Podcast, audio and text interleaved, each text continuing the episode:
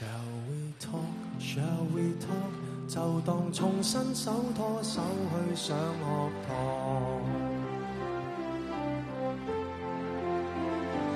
陪我講，陪我講出我們最後何以生疏。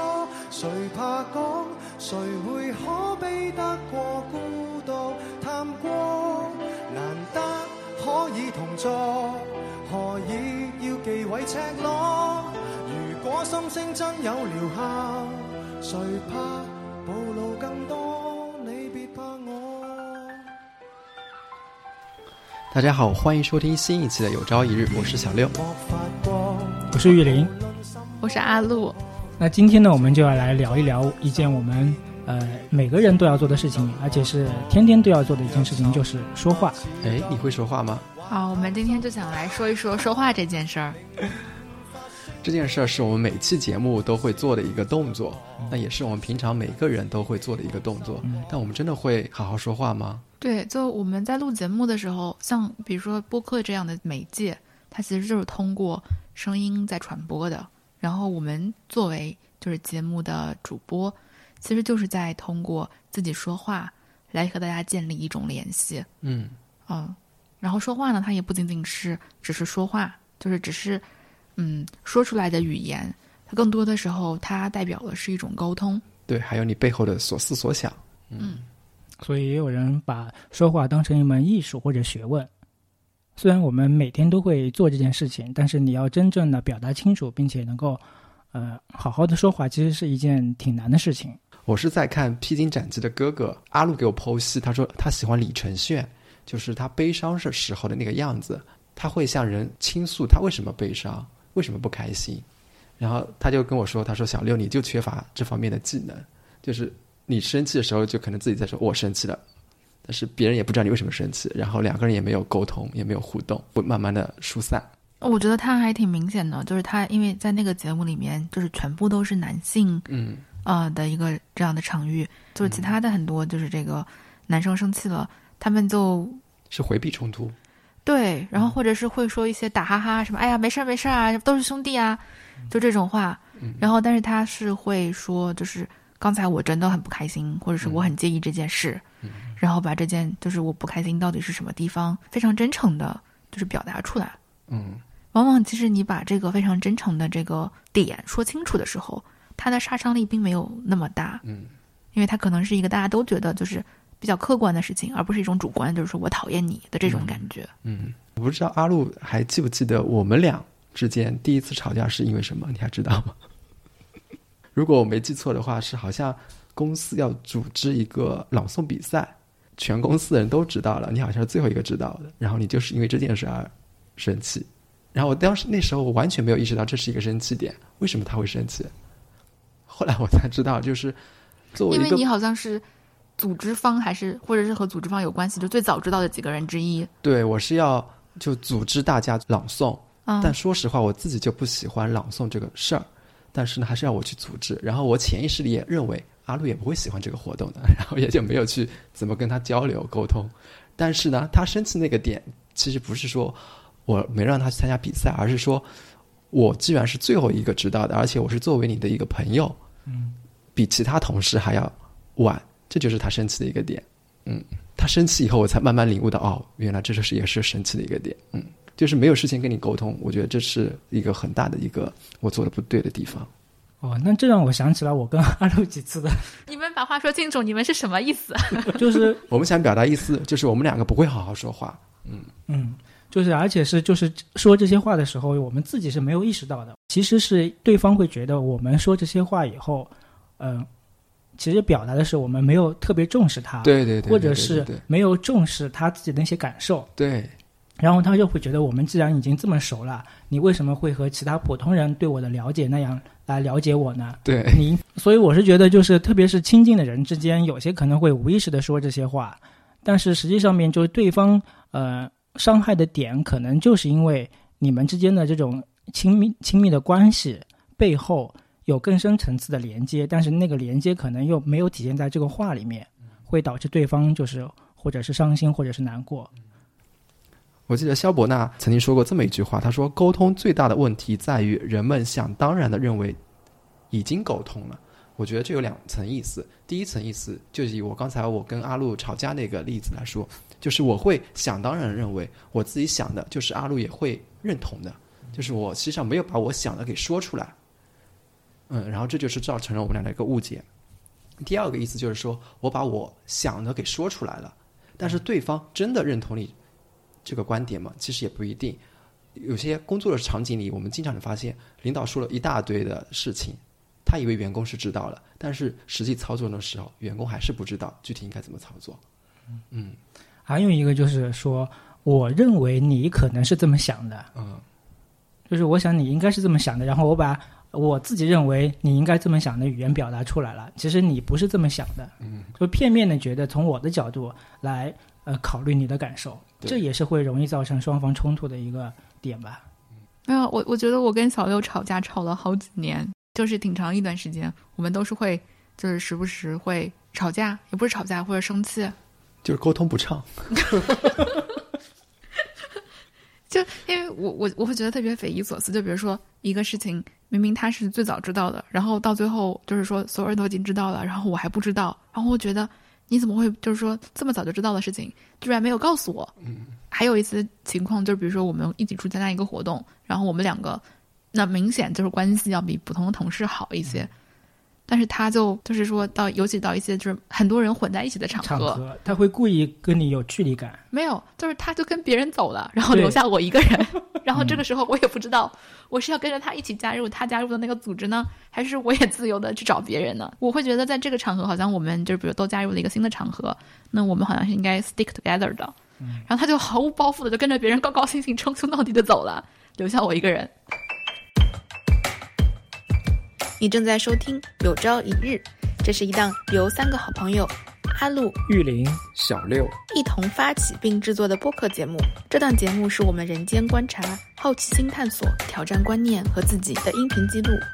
如果你喜欢我们的节目，希望你可以在 Apple Podcast 给我们五星好评，也可以在爱发电为我们用爱发电。如果喜欢这期节目，欢迎你把它转发给你的好朋友一起收听。若你希望和我们建立更多联系，可以在微博搜索“有朝一日播客”找到我们。祝你收听愉快。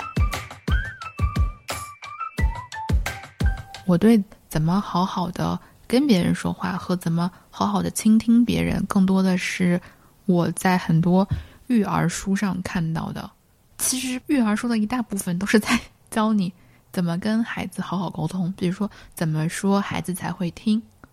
怎么听孩子才愿意跟你继续说。嗯嗯，可是我在看完这些之后，就会觉得很奇怪，为什么这些内容最后居然把它保留给了就是育儿书籍？它好像完全是一个，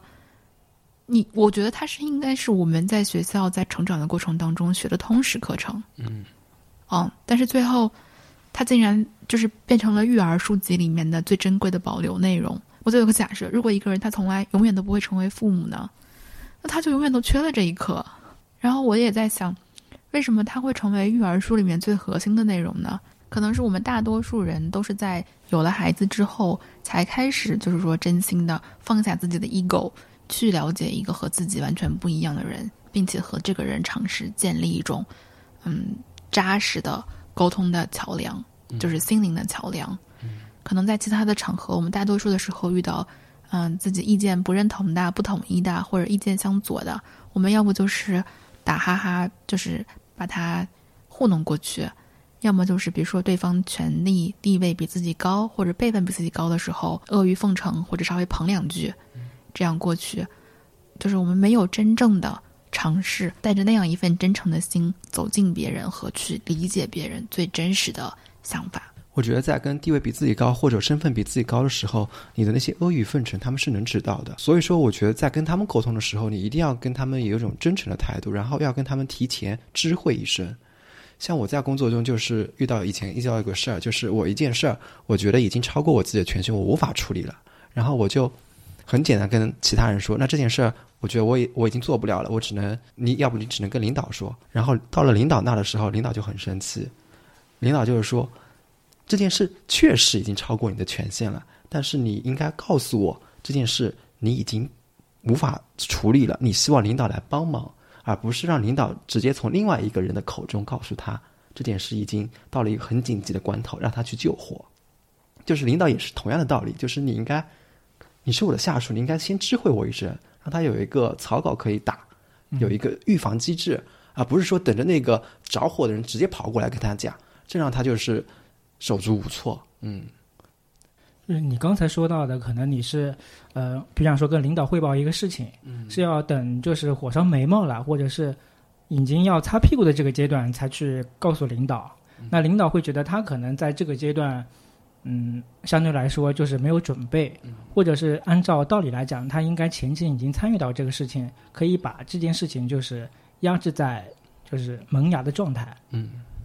所以我是觉得，呃，特别是我觉得特别对一些新员工来说，像我现在就是周围的同事，他们有几个人干一件事情，他们会比方说这个下周五我要完成一项事情，然后他往往呢是在下周五的上午，嗯，才把这个事情的进度来进展来跟我说，大概做的怎么样了。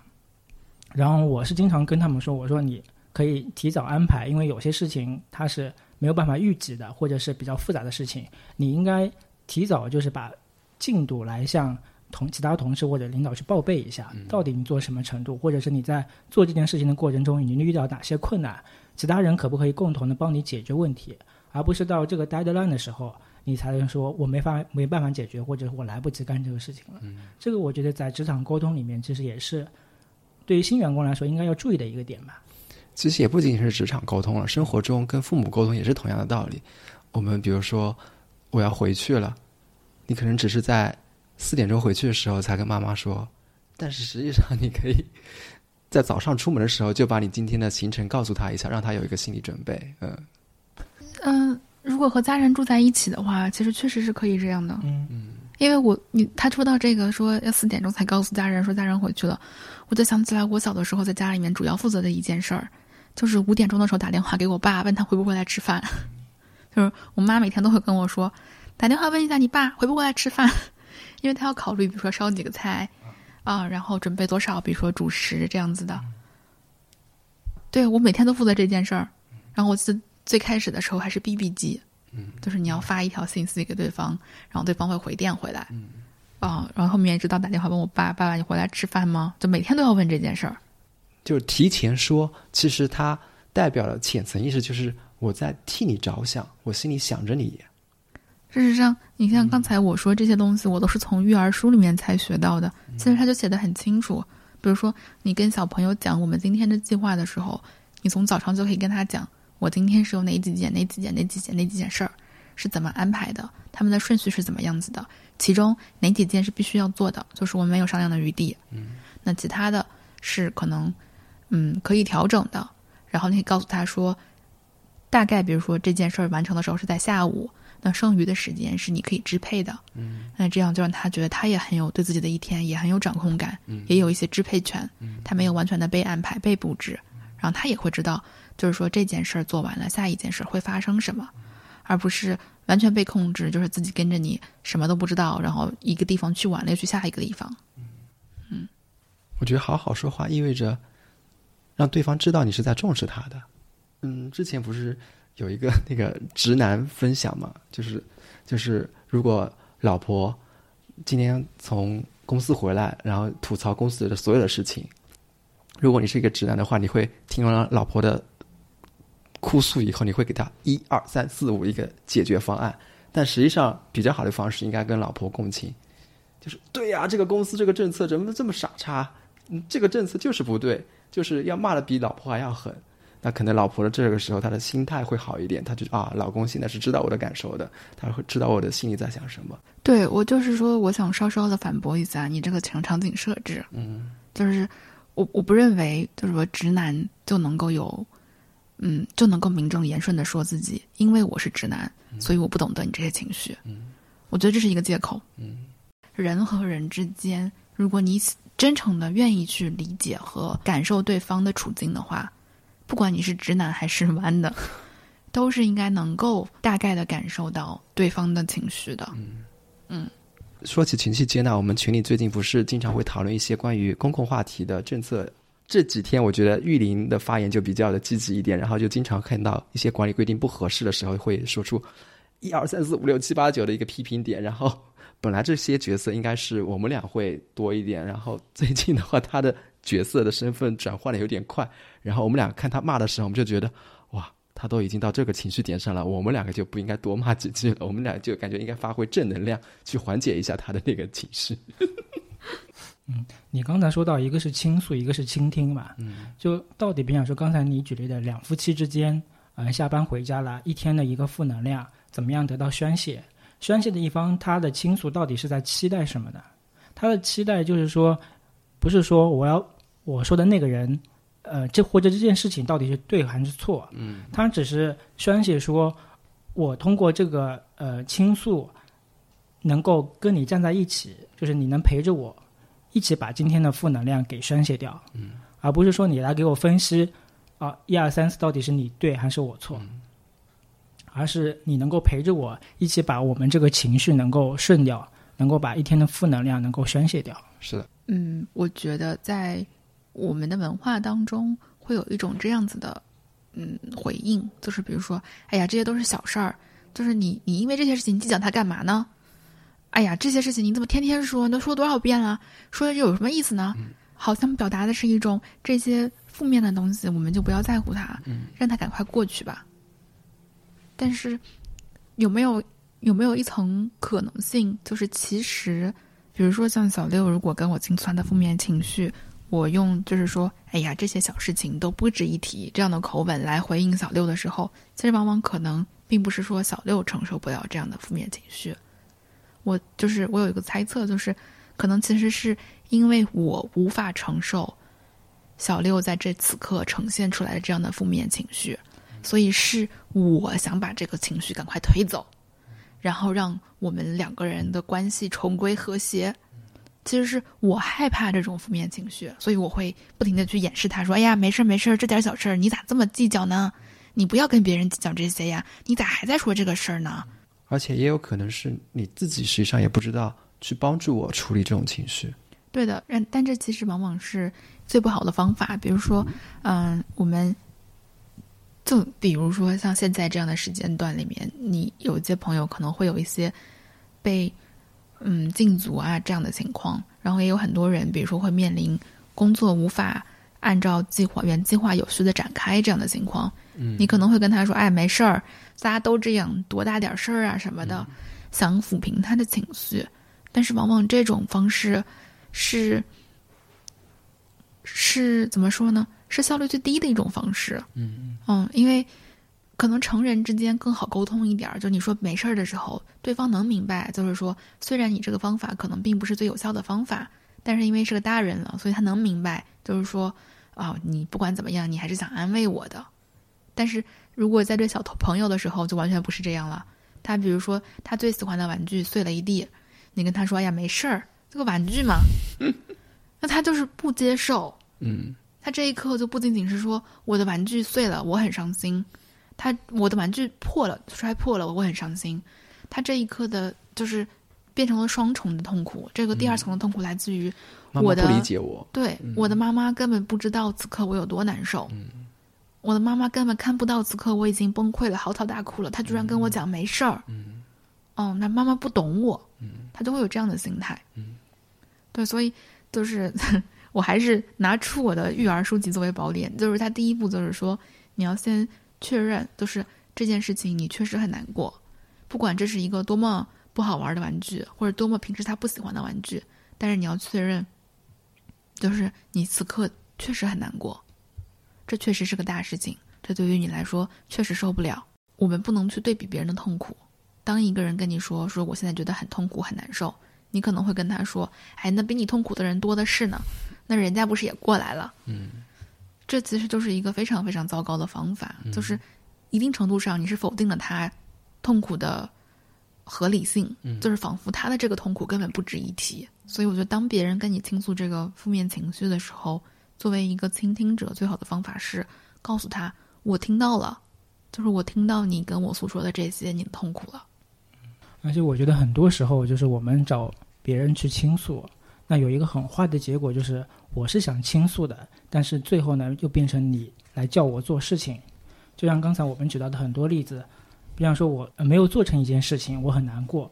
然后或者是有一件事情因为我的拖拉，或者嗯、呃最后到考试的时候我还没有复习好，那这个时候对方就会说你早干嘛去了？我老早让你怎么怎么怎么这么干这么干，哦，就变成了一种说教和指责。对，就是变成了我我要我应该教你做事情，嗯，这是一种就是说呃你反而来教我做事，还有一种呢就是直接相当于无视你的感受，就有些时候现在特别是在我们微信聊天的时候，在微信上发一段东西，就是说我今天比方说老板老是骂我太难过了，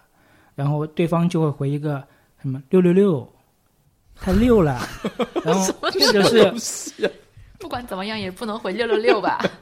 这个或者是说啊、我今天又被妈妈拉去相亲了，啊、六六六好好不是好烦啊，那我还不如单身一辈子算了，那我就单身一个人好了。然后对方就回一个什么优秀啊，竖起大拇指，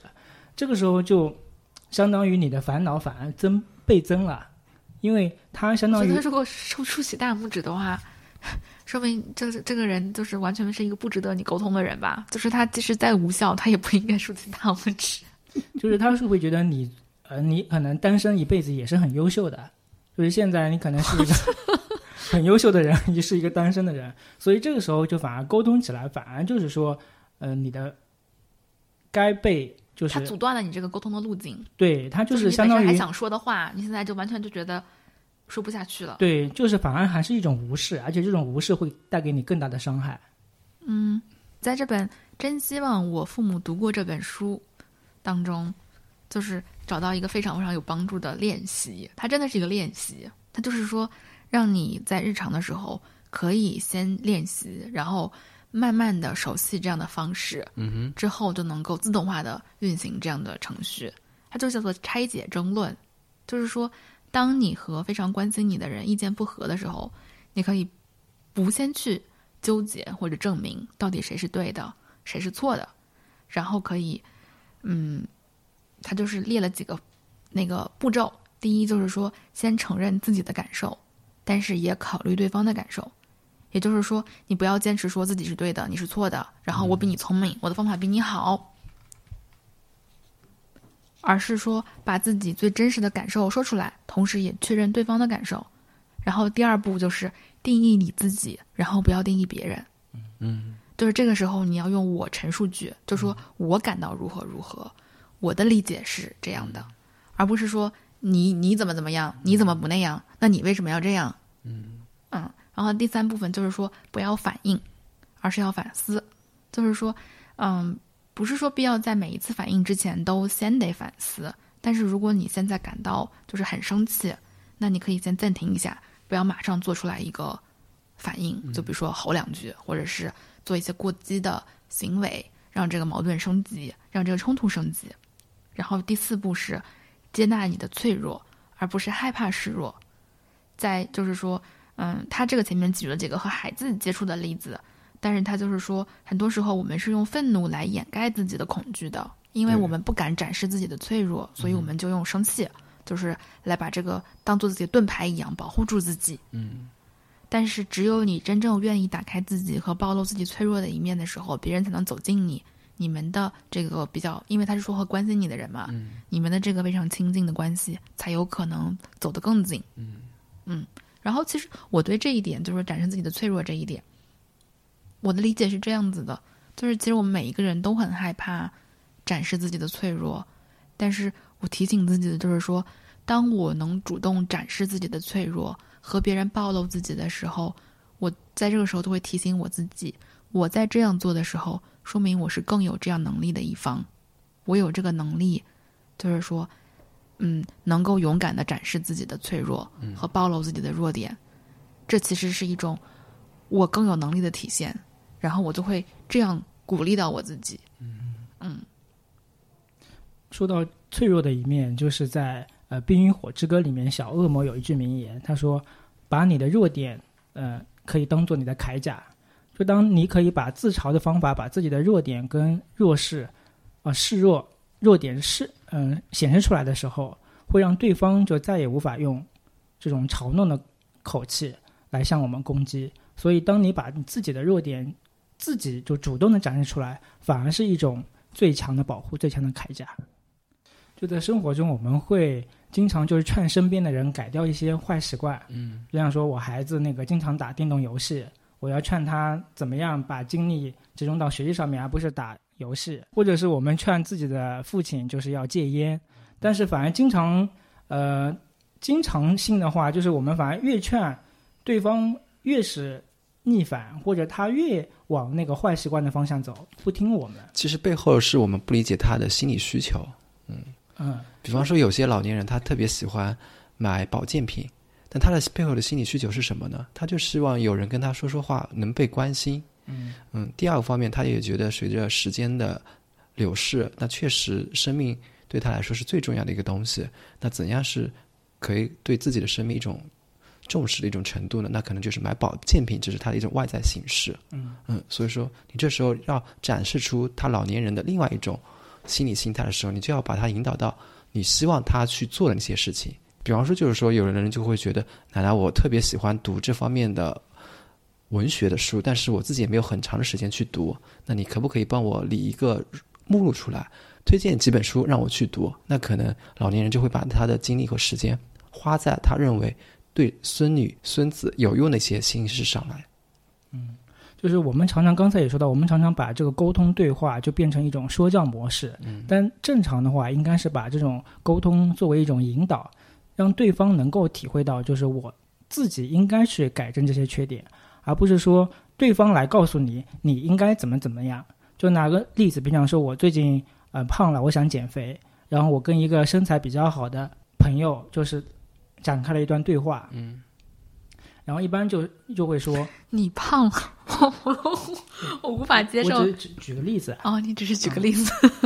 现在就是模拟一下吧，就是一个情境。经常我们一般的沟通就会这样，就说我最近又胖了，好羡慕你啊。嗯，像你这样的经常锻炼就好了。然后对方肯定会说，嗯，你为什么不跟我一样呢？嗯，花点时间去跑步呢，运动一下呢？不，大多数人都会虚伪的跟你说没有啊，你没胖啊，你哪里胖了？对，这种就是我才胖，你看我肚子上的肉。这个就是很好的沟通了。然后这个时候就会说，我就会说，哎呀，工作太忙了，没有时间去跑步。然后对方又说，难道你真的这么忙吗？然后我就会说，哎呀，我就像我这种加班狗，下班的时候已经够累了，哪还有心思去跑步呢？对方就会说，哎，那你怎么不去试试晨跑啊？早你既然下班了，你就去早上跑步啊，早起半个小时又不会死，跑完还精神百倍呢。我总觉得你这个是在电梯里面发生的那种对话，就是因为电梯从就是三十楼下到一楼，就是必须要有这么长时间面对面，所以必须得把这个对话延续下去。而且是碰到了一个杠精。然后这个时候我又会说，哎呀，我体力不行，就是没跑几步我就累了。如果我早上去跑步的话，一天就不行了。那所以说，正常的激励你的方法应该是什么呢？就像刚刚刚才阿路说的，哎呀，奇怪了，你看起来不是那种很会注意身材的人啊，你为什么会对运动突然感兴趣呢？然后这句话感觉也很伤人。什么叫我看起来不重不重视那个生产管理？或者说我们下班一起去约着去锻炼一下，或者去散步一下，这个时候就你可以把这个情境就是融入到，嗯、不是说我要求你做什么或者你应该做什么，而是引导到，嗯、我需要做什么。我想嗯，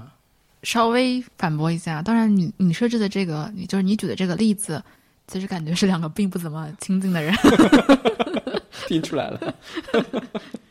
就是那我说的是在比较亲近的关系当中，比如说像嗯和自己的家人或者伴侣或者真的很好很好的朋友，其实帮助他改变的方法不是跟他说你该改变了，而是接受他，真正的从心理上接受他，不改变。嗯嗯，就是很多家长，其实很多人，其实这是一个很需要勇气的事情，因为这真的很难做到。比如说，很多家长担心自己的孩子深陷游戏当中，如果这个时候你跟他说你试试看，如果你不去天天逼他戒掉游戏会怎么样？其实家长心里面是惶恐的，他可能三天没有见到效果，就马上又变回去了，就说：“哎呀，我都三天没有催他关游戏了，一点效果都没有，他他就不会好的，他自己不会好的。”其实，在这个时候，你已经埋下了一个信念，就是他是不会好的。嗯他连自己最爱的人的信任都没有得到。嗯然后包括就是很多人说，比如说怎么能让老公多帮自己做一些家务，或者是让就是丈夫戒烟这样的话题，其实第一步是接受他，他可能就是抽烟的，他可能就是很需要抽烟，他可能就是有很多烦闷和无聊的时光，他需要就是这样的一件事儿陪伴他，就是第一步就是你接受这是一个事实，你也接受他就是这样的他。当然，这并不妨碍你提出来你的需求，就是说我希望你能多帮我做一点什么，然后我希望如果你能戒烟，的太好了。嗯，但是我完全可以接受一个不戒烟的你。当他能够感受到，就是不管是孩子还是大人，真诚的、发自内心的，你接受他是一个这样有缺点、有瑕疵、做的并不好，并且还是那样没有保留的爱他的时候，嗯，他才能找到，就是才有可能找到那种，哦，我想做的更好，嗯的动力。我不想再这样继续下去了，我也想给你一个更好的我。嗯这一段说的太好了，就感觉就是有一张笨笨床，你先要有一张床，把这个人给接触他，嗯然后去接受他的心理活动，他才有动力是反弹起来，给自己有一个更高的提升的一个空间和改变自己的一个空间。因为能改变自己的只有自己。嗯所以说，当我真的需要改变的时候，或者是你觉得我需要改变的时候，最终的归属肯定还是我自己去改变。嗯那如果你强制要求我去戒掉游戏或者戒烟，这样反而就是会逆反。嗯但是如果你能够在前面慢慢的接受我现在的这个状态，嗯而且能够体会到我为什么会有这些习惯背后的这些原因，嗯。我为什么会去玩游戏，可能是因为我在学校受了很多委屈，嗯。或者我需要有一个发泄的窗发泄的窗口，去把我这些负面的情绪宣泄在游戏里面宣泄掉，嗯。或者我今天工作压力实在是太大了，我需要偶尔抽几根烟来，嗯，好好的缓一缓。缓一缓。嗯，所以说，你应该是先要了解到我的这些背后的这些情绪是，的，到底是为什么我会养成了这些所谓的坏习惯，嗯然后在你理解的这些情绪跟习惯之后，帮他一起去调整，或者是你们共同去面对这些事情。那样的话，反而就是说，最后能够帮助到他改掉这些呃我们看起来的坏习惯。嗯说到这个什么戒烟啊、戒游戏啊，这个就其实想到了我之前读到的一篇文献，它就是在说，现在容易有网瘾的少年，往往是经济条件和社会社会阶级比较，就是说不太好的那些家庭的孩子，因为这些孩子他没有更高质量的呃娱乐和放松的活动，最容易接触到的就是一些。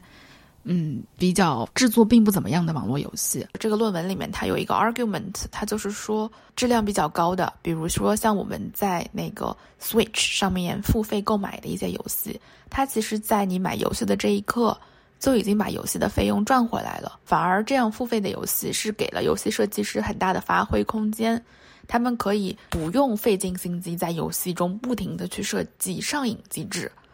而是把这个游戏做得更好玩儿。往往是那种免费的 A P P 啊，这种不需要任何硬件设备，马上就可以玩的很多这样的游戏，因为它没有任何成本，没有任何门槛，所以它就要不停的往里面叠加上瘾机制，留住用户，保留这个流量和活跃度。然后就是说，现在这种网络上瘾、网络游戏上瘾，其实已经有了很强的阶阶层分化，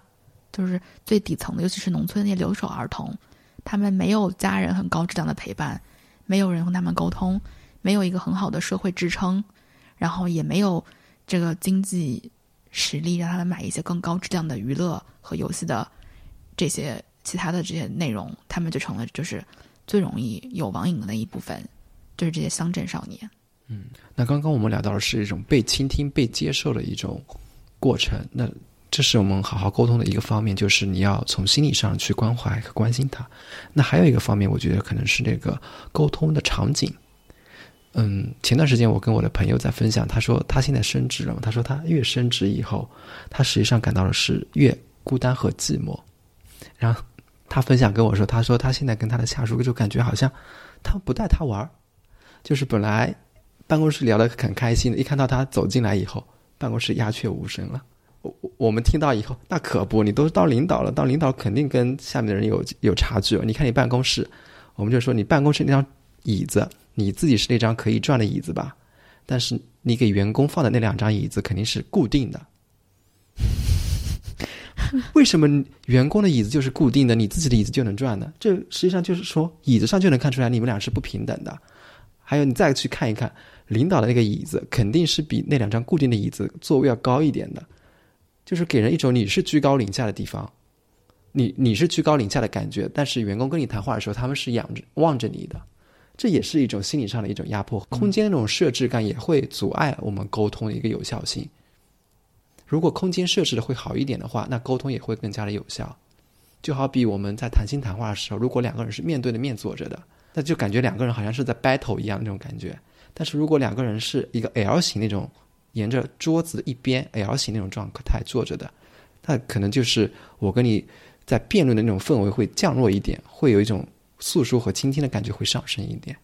就我有个朋友，他是长期在做一个儿童的公益项目的。他来我们家的时候跟我女儿说话，我觉得她就是跟我所有其他朋友做的最不一样的一点，就是她第一件事是先蹲下，哦，嗯，然后跟她一样高，嗯然后跟她说话。嗯她从来没有站着跟她说话。嗯然后她她是因为她是长期跟这些就是做儿童公益项目，然后在各个乡村里面跟这小朋友接触，嗯，就她所以她开口之前第一件事就是先蹲下，哦，嗯，降低自己的这个呃位置，嗯嗯，然后和小朋友们站在同一个水平线上，嗯。然后跟他们说话。嗯我觉得这个还是挺明显的一个，就是非常专业的一个表现。嗯嗯。是的，嗯。嗯，我记得我有一个朋友，就是他们，呃，她跟她嗯男朋友谈恋爱的时候，嗯。就是有一次他们第一次，她对他呃感觉到我应该嫁给这个人的时候，就是这种情景，就是当她男朋友到她家里来做客的时候，嗯有很多小朋友就一块会来玩嘛，嗯然后他跟他的那些那群小朋友就是蹲下来听他们讲话，嗯然后跟他们一起玩，嗯啊，跟其他的人到他们家不一样，所以从那个时候开始，他就觉得这个人是我可以嫁的一个人。就是从身体的蹲下就能看出来，他自己的心理也是可以蹲下的，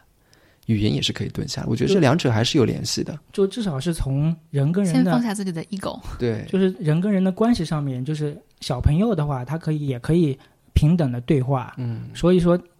那他对其他人跟他就是他们俩男女朋友之间也是可以正常的平等的来对话的。嗯所以能够想象他们婚后的生活，很多矛盾冲突也是可以来平衡的化解的。对，所以说听众朋友们，以后你们选另一半的时候，要选一个能蹲下的人。听过我们今天这期节目的人都作弊了，都得到了一个作弊的机会。是时候蹲下，不管是身体上的还是语言上的。就是我们刚才提到了那个怎么去认真的听别人说话，专心的，并且表露出来自己是十分有兴趣的。嗯，哪怕我对你说的事情不能完全的明白、理解或者百分之百的共情，但是我对你讲的事情，嗯，所处的这个处境是百分之百感兴趣的。嗯，其实这个体验，我获得最好的体验是在咨询室里跟我的咨询师对话的时候。嗯，首先整整一个小时，有一个人注视着你，他没有做任何其他的事情，不管他开口了没有，他都始终是在注视着你，嗯认真听你每一句话，嗯从来没有分神。我说实话，我觉得在生活其他的场景里面，我是没有这样的体验的。嗯整整的一个小时，有一双眼睛一直注视着你，听你说每一句话，并且认真听。现在不是有一个词叫做摸机率吗？就是我跟你在对话的时候，对方摸手机的次数，那个叫摸机率。如果他那个摸机率很高，说明你们俩的对话质量很差。我觉得这个非常的现实，哪怕是跟我的父母在沟通的时候，他们有时候也会被微信上的信息叮给吸引过去哦，，我有的时候会这样，我其实是在回避。比如说你讲的话题，我不感兴趣我我不想继续了，就是出于各种原因吧，我就开始看手机。嗯所以，如果你要作为一个好的倾听者的话，第一步其实应该就是停止其他的任何活动，来专心的来专注的来倾听对方的一些话。确确实实的感到，虽然我跟咨询师是一个付费的关系，但是我也确确实实的感受到了这样的注视和别人这样的专注的听你说话，别人这样的把时间花在你的身上，是走出那个咨询室之外，我不再可能获得的体验。嗯嗯，也是因为这个体验带来的感受太强烈了，所以我现在会在嗯想要和别人好好说话的时候，刻意的去把手机塞回到包里，也包括在走进我女儿房间的时候，我会刻意把手机留在外面。但是即使这样，就是即使你在参与她的游戏的时候，你也完全是可以走神的。真的，就是我相信每一个尝试过的家长都知道这件事儿其实没有他讲起来那么容易。就是说我全心全意的投入在你的游戏里，嗯，尤其是当小朋友玩的那个游戏非常无聊的时候。而且是每天都玩那个游戏的时候。对，但是我也时常提醒我自己，就是说，如果我获得了这么好的体验在咨询室里，那我为什么不能够这样对他？嗯那与此同时，还有很多家人，比如我的妈妈，嗯那我为什么不能这样专心的听他说话？嗯嗯就是这个专不专心，其实在沟通界面上是一个非常重要的事情。嗯，比如讲，有些我们嗯、在一般我带来的体验非常不一样。就是有人，比如说心不在焉听你说话的时候，你可能说的时候就不想说了。真的是不想说。然后有些时候，比如讲说一天一如果是一家子的话，其实呃大部分说话的沟通的时间是在饭桌上面。嗯就饭桌上面可能呃吃着饭，然后大家聊一聊今天碰到了什么事情。嗯然后这个时候，如果比方说那个小孩小孩子一边吃饭一边在玩着手机，然后就是闷着个头，这个时候可能家长都觉得你难道就不想跟我听吗？往往在这个时候会反而爆发出一些家庭的争吵。嗯嗯然后还有一些是，比方说，呃，我特别想跟我的另一半沟通，嗯，然后他一回来就哈欠连天的在那边躺在那边，嗯这个时候我就会感觉到你完全没有把我当回事情，或者你已经完全没有想要沟通的一个欲望。就是有一种被拒绝的感觉。对，另外一种就是你在大大场合上面，你去呃演讲或者是去汇报一个工作，然后底下的人都开始玩手机了。然后看底下的人都蹲着，就是脸朝在地下，然后啪啪啪玩手机，然后你这个时候你怎么办呢？就是这样的话，就是会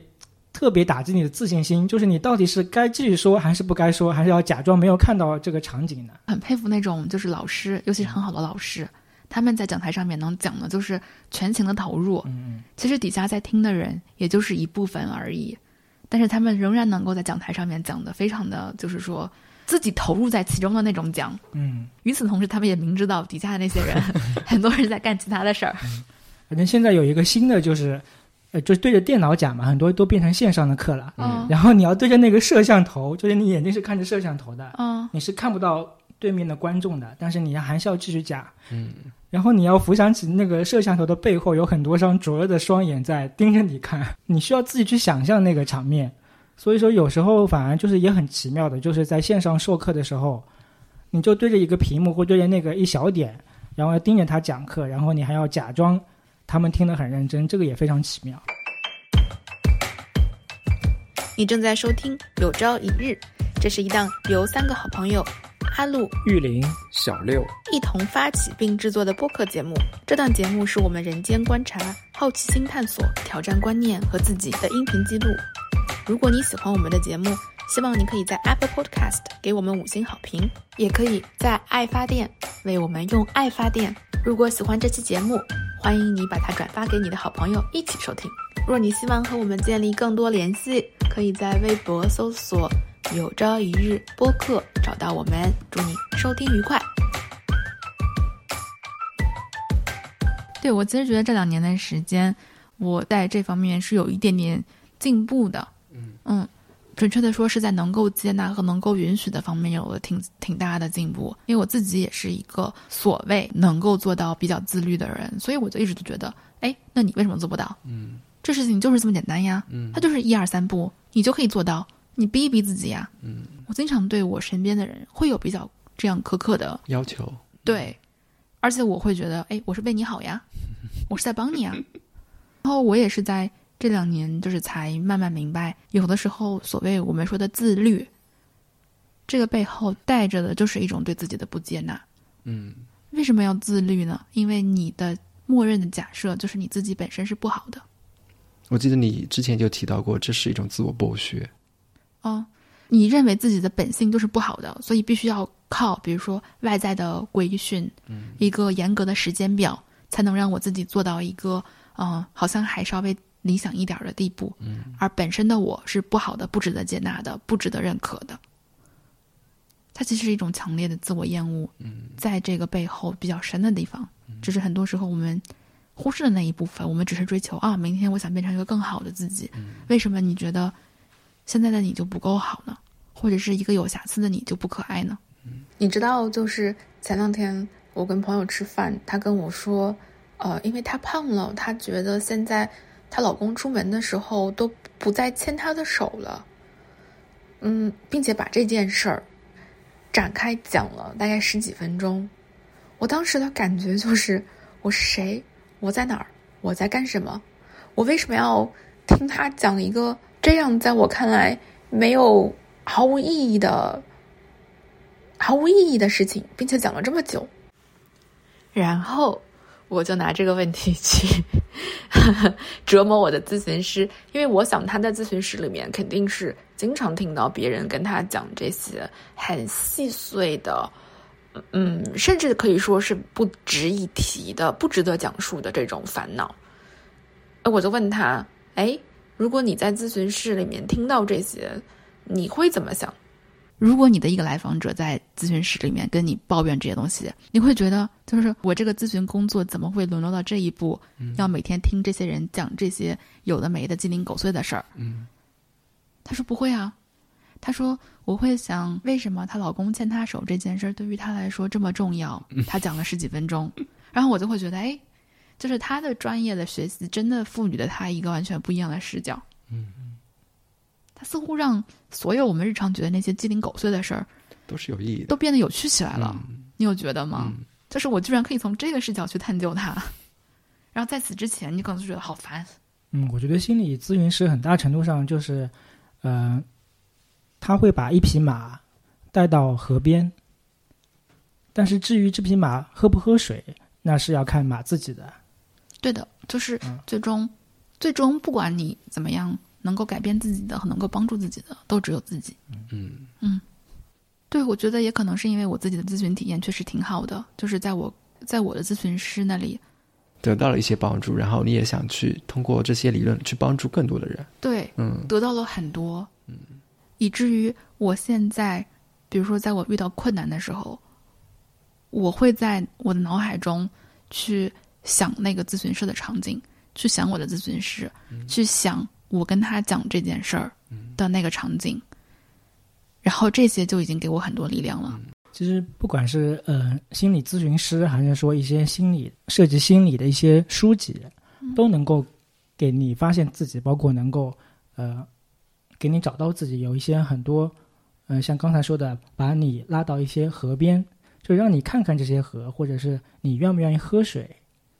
就他会呃把你带到了一个一个另外一个了解自己的世界。我觉得我们录播客节目也是可以说非常治愈吗？虽然就是剪辑啊什么挺烦的，有的时候录了出故障也挺烦的。我们最近真是故障频出，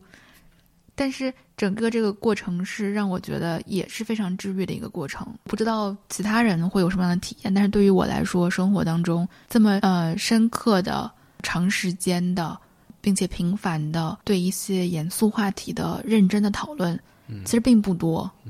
会觉得有这样的机会和别人发生这样的对话，就已经觉得很满足了。了。嗯嗯，我就会觉得，比如说这是一件很开心的事儿，虽然我们会吵起来，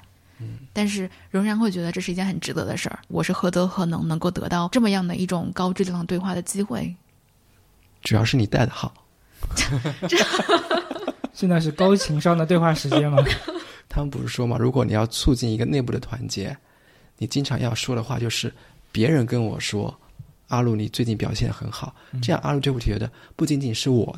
一个人这么感觉，是别人也有这么的感觉。但是我要批评你的时候，就要很简洁的说，我觉得你这方面做的不好，就是给人的感觉就是这方面的不好，现在只有我发现，只有我一个人。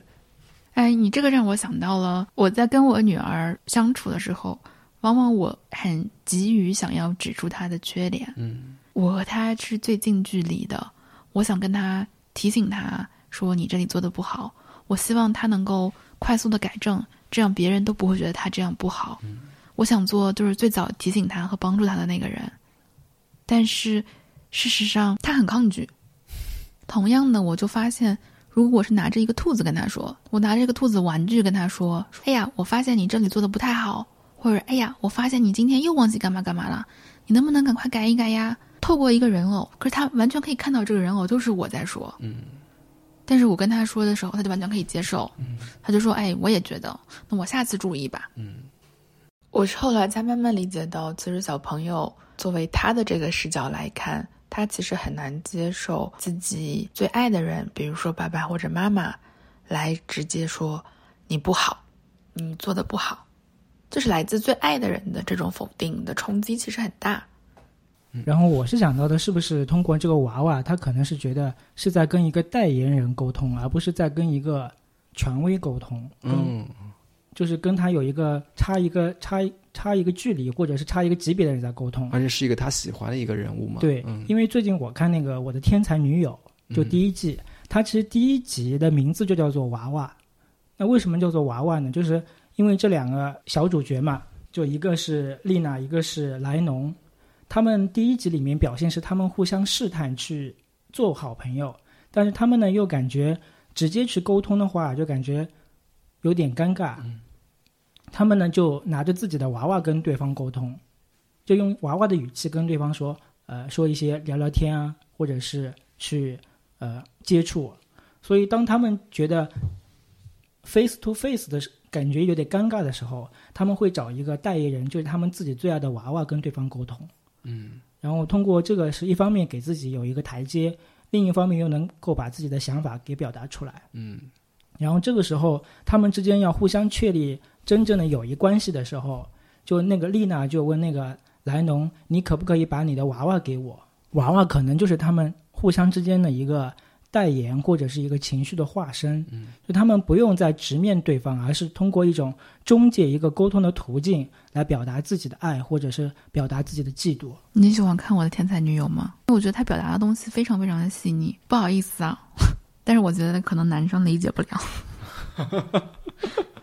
他所描述的那种女生之间的那种关系，是一种非常细腻和微妙和来回来回扭转的那种、嗯那种情情绪。但是我觉得，其实呃，大家都在说，就是我们第一次看这个书会体会到，就是原来小女孩或者是女性是这么思考的，她们在长大过程中是有这么多细腻的想法的。但是我觉得我们男生看也可以看，在这个上面不能够把它学习的过程，是吗？不能够大把它就是人为的就说女性就是细腻的。没有，没有，没有，没有，没有这个意思。对我我是说，其实我们你现在站队很快。就是男性看，其实我们男性的友谊，包括男性的感情，其实也会碰到这种情况，因为他其实两个人就是两个朋友之间的关系。嗯，就女性朋友跟男性朋友之间都会有这种感情的纠葛，就是两个像呃两个藤条就是交织在一起的，一方面又需要给对方温暖，那另一方面又会嫉妒，或者是两个人是竞争的关系。嗯，所以这种在朋友之间一种复杂的情绪，本身在男性的朋友，包括同性、异性的朋友之间都可都可能会涉及到的。我其实还想跟大家分享一本书，这本书的名字叫《孩子把你的手给我》，就是我觉得没有必要把它局限在跟孩子的关系上。即使没有孩子的人，我真的也非常非常推荐大家去看这本书。就它就光是目录，我就把目录跟大家分享一下。你说你觉得它已经非常非常好了，比如说就是交流密码、父母和孩子的对话，那孩子的问题，其中隐藏的含义。他就是说，孩子在问问题的时候，他往往心里面是隐藏着真实的担心、愤怒、烦恼或者伤心的。但是，往往我们父母总是觉得他好像问了一个没有什么意义的问题，好像而且还老问，不停的重复：“真的吗？真的会是这样吗？”不停的确定，你就觉得好烦啊！跟你讲了，你怎么就是还在问？就这样的感觉。然后他后面还有毫无效果的对话，那就是说说教和批评产生距离和怨恨。嗯，那其实我们在生活当中和任何一个亲密的人，其实都是一样的。嗯，还有就是沟通，它这个小标题啊，针对孩子的感受做出反应，而不是针对其行为。然后谈话原则，理解和共鸣。其实你把主语换一换，你现在这本书的名字是“孩子把你的手给我”，那像到我们这个年纪，你我们也需要的是跟父母的沟通，就是爸妈把你的手给我，哦其实也一样的道理。或者爱人嗯把你的手给我，嗯，嗯，我最近也在看一本心理的书，可能阿路又觉得这本书不是特别好，就那个被被讨厌的勇勇气。对，就是我上次说我我不是很喜欢阿德勒心理学，嗯但是我觉得作为普通人去看这本书啊，它会给你很多技术上的一个启发。因为我自己来讲，我的脸皮是非常薄的，嗯，就是我从小就是经不起批评，嗯或者是我很在意别人的感受。嗯就小时候的话，比方说老师一批评，就他还没批评我就开始哭。嗯，然后现在呢，可能别人说我一句，我可能会心里记着很久，就感觉很不舒服。真的超记仇，就是玉林是我见过最记仇的人。就是这个节目，我们就是互相抨击了，终于轮到我了。It's a fact。就是它里面有一点，就是说你要把呃人生的课题分清楚，就是它可以分为自己的课题跟他人的课题。哪些是我可以改变的，哪些是我改变不了的？对，就是你可以改变的是自己的课题，但是别人怎么想，或者是别人眼里你是怎么样的，这个你是改变不了的。是的，嗯所以你要有一个明确的区分，就不要把他人的课题转移到我自己的课题，嗯反转一下，反而你会把呃你跟别人的交往或者这种人际关系的主动权掌握在自己的手上，嗯而不是说很被动的去接受别人的意见或别人的批评。嗯所以这一点，我觉得现在对我来讲是非常受用的。啊，其实我们今天是，嗯，从好好说话嗯和到底怎么沟通，怎么能够好好的沟通，其实慢慢的说到了，嗯，我们怎么能够更好的、更深刻的去理解彼此。嗯，那所以我们今天就先聊到这里吧。成人只寄望收穫，情人只聽見承諾，為何都不帶動好，那我们下期再見，拜拜。拜拜拜。拜。螳螂面對蟋蟀，回響也如同幻覺。就算牙关开始打震别说谎。陪我讲陪我讲出我们最后何以生疏？谁怕讲谁